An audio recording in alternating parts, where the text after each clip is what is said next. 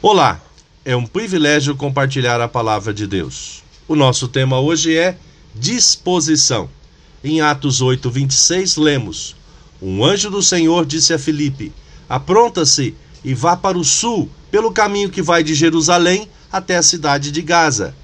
Pouca gente passava por aquele caminho. O dicionário Puiberan definiu disposição assim: ato ou efeito de dispor ou de se dispor em situação ou estado para ser usado ou ser útil.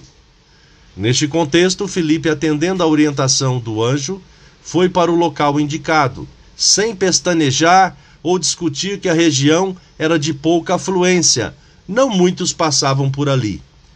O resultado, pela sua pronta disposição, foi encontrar neste caminho um eunuco etíope, alto oficial de Candace, rainha dos etíopes. Ele estava retornando de Jerusalém, onde havia está, estado para adorar.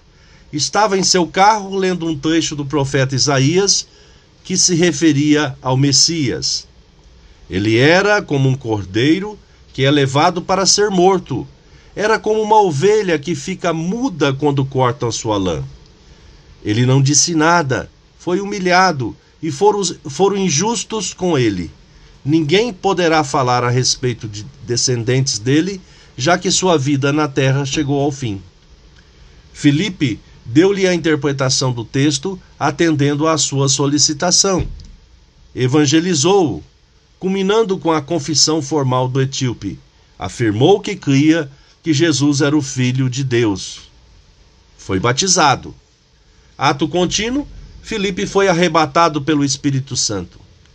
De repente, Filipe se encontrou na cidade de Azoto e seguiu viagem, anunciando o evangelho por todas as cidades até chegar a Cesareia. Pensamento para o dia: Deus usa a nossa disposição em servi-lo para proclamar a boa nova de salvação. Deus te abençoe.